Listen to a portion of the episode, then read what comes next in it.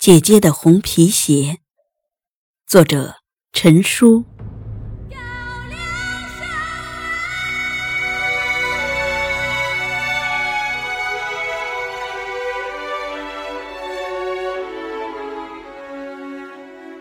天刚蒙蒙亮，迎亲的队伍就挤进了屋子。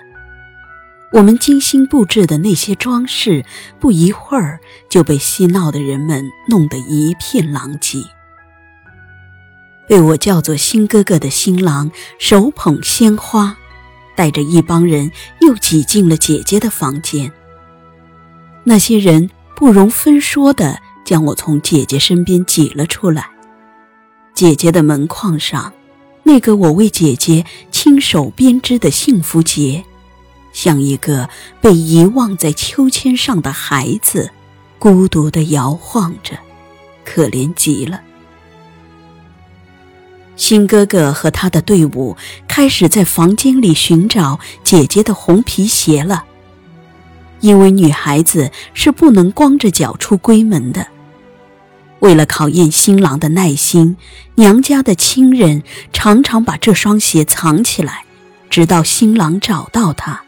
并亲自为新娘穿上，娘家才肯发亲，让新郎接走新娘。化了妆的姐姐坐在床头一动不动，她望着进来的人们，脸上露出了甜甜的微笑。我想，那些急着把你接走的人有那么好笑吗？我觉得姐姐真不该笑。床底下、鞋柜里、衣柜的顶子上都翻了个遍，还是没有找到。新哥哥就出来，挨个儿给我们一群小孩子发喜糖、发红包，希望我们能够露个馅儿。他里里外外毫无收获的忙了一大圈后，又回到姐姐的身边说：“给点提示吧，宝贝儿，接亲的时辰就要到了。”姐姐坐在床头，依然一动不动，依然是甜甜的微笑。可是这次，她把眼睛向床角落的摇椅上一扫，新哥哥立刻心领神会。姐姐在关键时刻背叛了我。新哥哥把摇椅翻过来，果然取下一个胶带缠绕的鞋盒，只是那个鞋盒里。居然是两本厚厚的书。姐姐在床头不再甜甜的笑了，她瞪大了眼睛，好像什么都明白了。姐姐和新哥哥可怜巴巴的望着我，我庆幸昨晚悄悄来了个偷梁换柱，心中有了一丝的淡淡安慰。众人的目光一起投向我，我就知道，要不了多久，这个房间就只剩下我一个人了。姐姐将不会再给我讲作业了，不会再给我梳辫子了，也不会再陪我进入甜美的梦乡了。当我再次看到门框上那个摇摆着的可怜的幸福结时，心中重新燃起了怒火。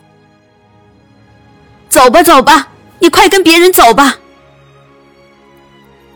我心里憋着一口气，冲到姐姐的书柜前，一咕噜把第二格的书扫落地下。那双红色的高跟鞋赫然出现在书柜里，众人的目光又一起投向那双红色的高跟鞋，而我再次被挤到了一边。新哥哥牵着姐姐走到爸爸妈妈的房间，只见他俩扑通一声跪在地上。爸爸妈妈，我们……我就听到妈妈在里屋哽咽起来。姐姐出嫁那年，我不到九岁。那一刻，我莫名的对姐姐和新哥哥充满了敌意。我觉得妈妈也不应该对姐姐流眼泪。后来，迎亲的队伍再一次催促起来，新哥哥站立在门口，等着背姐姐下楼。姐姐穿着那双格外显眼的红皮鞋走到门口，像记起什么似的，忽然一扭头，呆呆地望着我。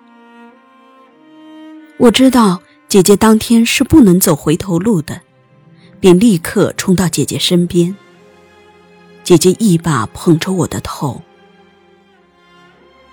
妹，你会长大的，在家。一定听爸爸妈妈话，啊！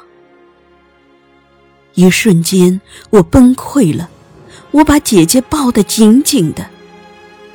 姐姐不停的为我擦眼泪，可他自己却抽噎不止。